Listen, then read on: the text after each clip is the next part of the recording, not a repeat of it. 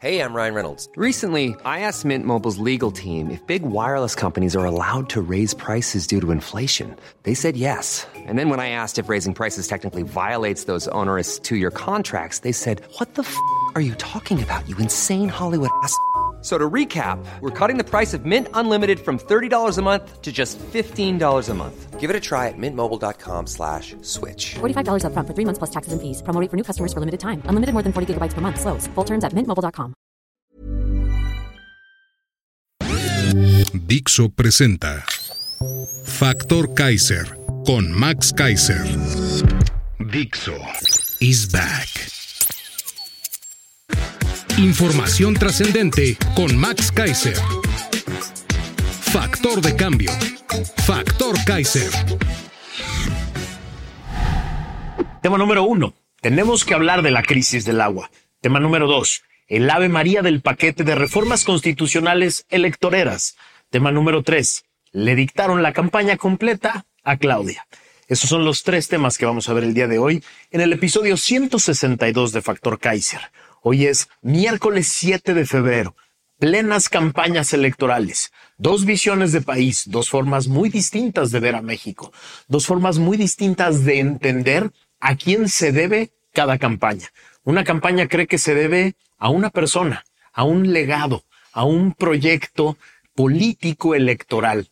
La otra campaña sabe que se debe a los ciudadanos, sabe que debe conversar con los ciudadanos, sabe que debe entender a los ciudadanos. Eso vamos a estar haciendo aquí permanentemente, comparando una sopa y la otra, una campaña y la otra, para que cada quien forme su propio criterio y cada quien defina cuál de las dos le conviene más a cada uno de ustedes, a cada una de sus familias, a sus comunidades, a sus estados, a sus municipios, al país que quieren.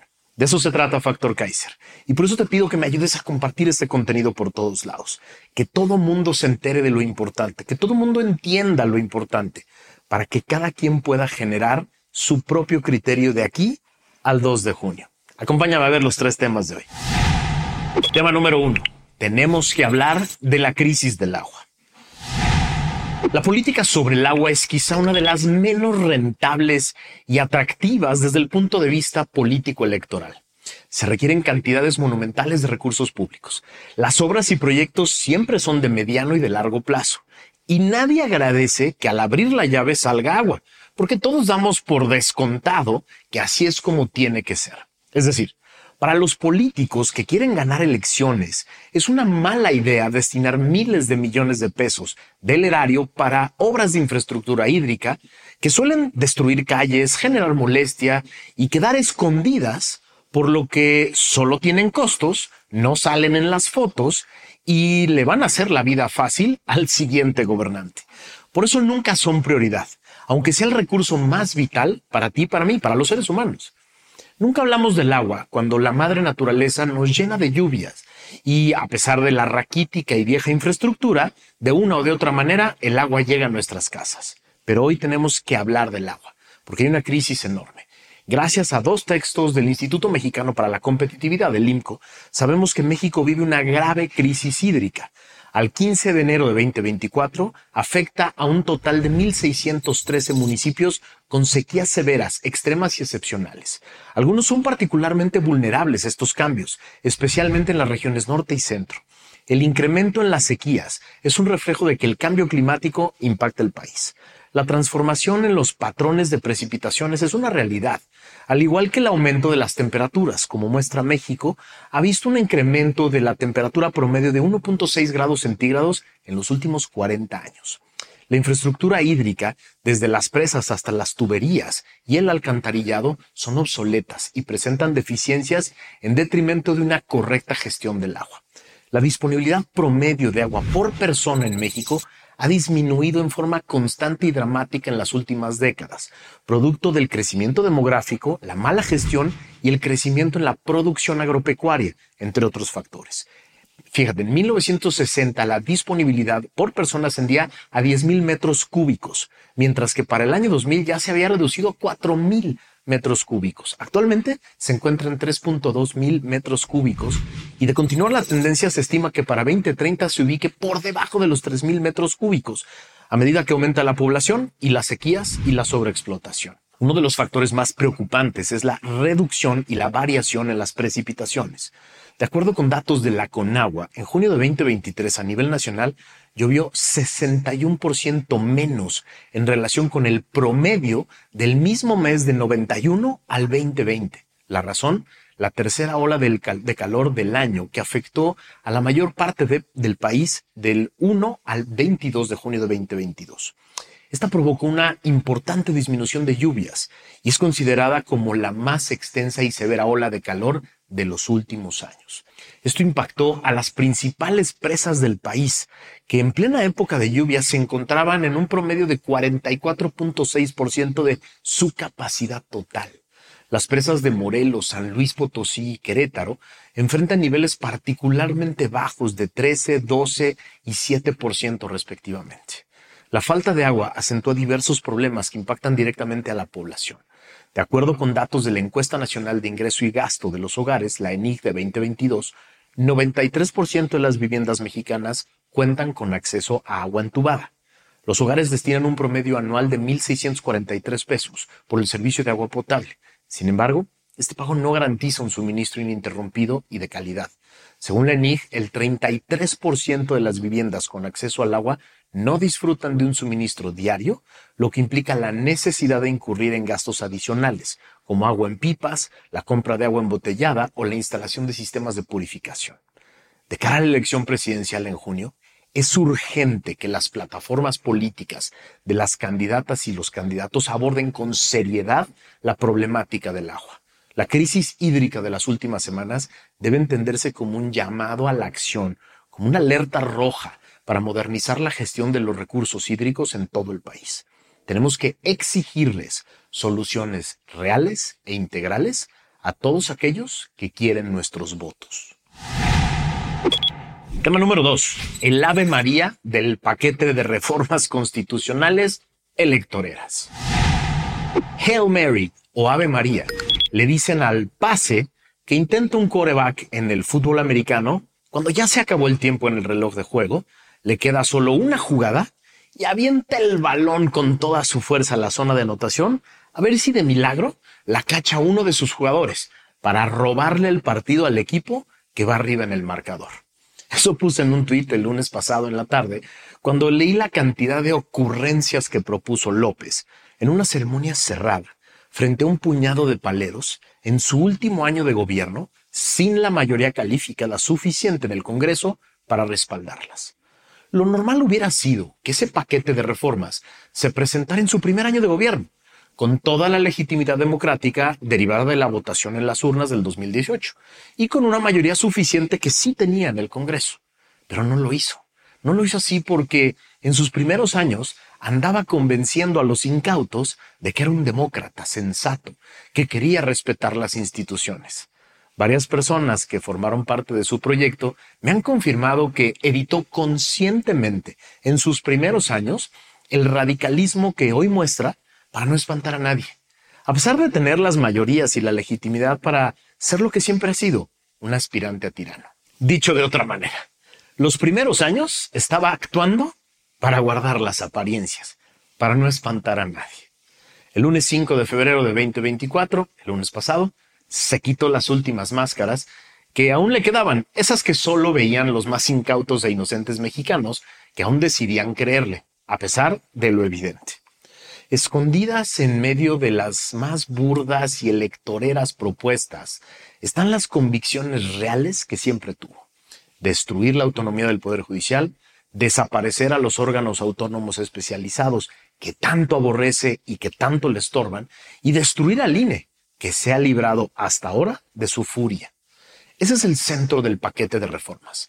Lo demás son pendejadas como prohibir los vapeadores en la Constitución o decirle fuchicaca al fentanilo en la Carta Magna, mientras ha dejado que los cárteles hagan su mejor sexenio con esa droga. Y además, sin considerar que en el mercado legal de medicinas, el fentanilo es una sustancia fundamental. El paquete también está lleno de buenos deseos y discursos electoreros que le dictan la campaña a Claudia, pero de eso vamos a hablar en el segmento siguiente. Es una vergüenza que el presidente de México desprecie tanto la norma suprema en la que se sustenta todo el ejercicio del poder legítimo y democrático en México, que esté dispuesto a convertirla en un mero folleto de propaganda de Morena, lleno de discursos huecos, normas inaplicables y la destrucción de los órganos más importantes en los que está sustentada nuestra democracia. ¿Querías un motivo más para ir a la marcha del 18 de febrero? Aquí está. El presidente te lo acaba de dar. Si no creías que aspira a una dictadura a través de su títere, te lo acaba de poner en un paquete de reformas constitucionales con su firma y con su sello. Vamos a las calles a decirle ni madres que nosotros queremos una democracia constitucional. Vamos a llenar las plazas de México y las calles de este país para decirle al aspirante a tirano y a su títere, a su candidata, que rápido respaldó estas reformas, que no, que nosotros queremos una constitución vigente, una constitución en la que se funde el ejercicio de poder, una constitución que establezca a los órganos autónomos que tienen funciones concretas de limitar y de contener los intentos de abuso de poder. Eso queremos los que creemos en la democracia.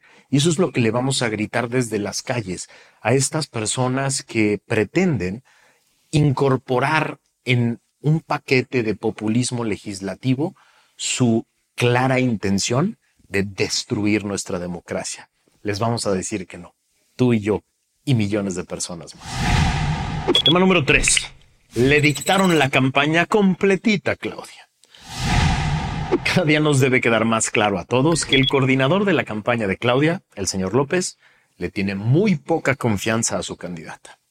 En las mañaneras de ayer y de hoy dejó perfectamente claro que las propuestas de reforma constitucional deben ser el centro de la campaña para llamar al voto por su partido. En franca violación a la ley electoral, hoy dijo en esa mañanera que esas ocurrencias legislativas, ahí está el proyecto de país que propone o debe proponer su candidata. Obediente como es, Claudia y su equipo de campaña salieron ayer corriendo a dar una conferencia de prensa para decir básicamente todo lo que diga mi jefecito está muy bien. El mensaje no podría ser más claro. Si yo llegara a la presidencia, voy a continuar con el intento de destrucción del Poder Judicial, del sistema electoral, además de darle cuello a los órganos autónomos. Así de claro. Pero ahí no acaba el guion que le acaban de dictar.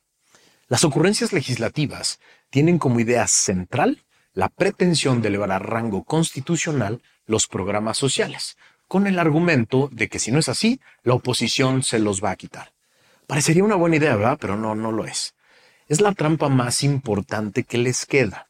Decirle a las personas que reciben esos programas sociales que están en peligro, que por eso deben ser elevadas a rango constitucional para que siempre se lo deban al santón de Macuspana. Elevar a rango constitucional políticas públicas es una estupidez monumental. No se hace ninguna democracia eficaz del mundo, porque las conviertes en una norma suprema y se pierde la flexibilidad para evaluarlas, corregirlas y mejorarlas. La trampa para la oposición es fácil de entender.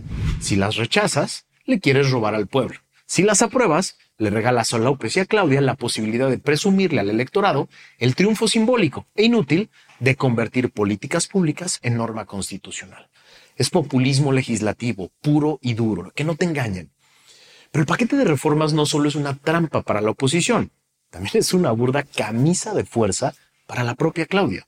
Su jefe y coordinador de campaña le acaba de dictar completito el guion de toda su campaña las líneas discursivas de las que no se puede salir, el texto que tiene que recitar como ese alumno ñoño que solo sabía lo que se aprendía de memoria, pero ni lo entendía ni tenía la capacidad de explicárselo fuera del texto que había memorizado. Así, las dos sopas están más claras que nunca. Sopa A, un títere que repetirá todo lo que le dice su jefe. Sopa B, una candidata dispuesta a analizar, mejorar y conservar aquello que sirve, y a reconstruir todo lo que el obradorato ha destruido de la mano de expertos y ciudadanos. Tú decides. Tú eres el que vas a decidir cuál de las dos sopas te gusta más. Continuar con el camino de la destrucción de los órganos autónomos, utilizando la Constitución como folleto de campaña para hacer populismo legislativo, o una candidata con un grupo de expertos que van a evaluar todo lo que sí sirve para mantenerlo, para conservarlo, para mejorarlo y un grupo de expertos junto con la candidata que van a encargarse de analizar todo aquello que se destruyó para reconstruirlo, para hacerlo mejor, para ponerlo en el plano de un camino hacia un futuro mejor, de un país en el que estemos incluidos todos, un país que funcione de verdad, que nos dé buenos servicios, que nos dé seguridad, que genere condiciones de equidad para que todos podamos progresar y tener un patrimonio. De eso se trata. Tú evalúas, tú te informas, tú compartes, tú decides. De aquí al 2 de junio. Dixo is back. Support comes from ServiceNow, the AI platform for business transformation. You've heard the hype around AI. The truth is, AI is only as powerful as the platform it's built into. ServiceNow is the platform that puts AI to work for people across your business, removing friction and frustration for your employees, supercharging productivity for your developers, providing intelligent tools for your service agents to make customers happier. All built into a single platform you can use right now. That's why the world works with ServiceNow. Visit servicenow.com/ai for people to learn more.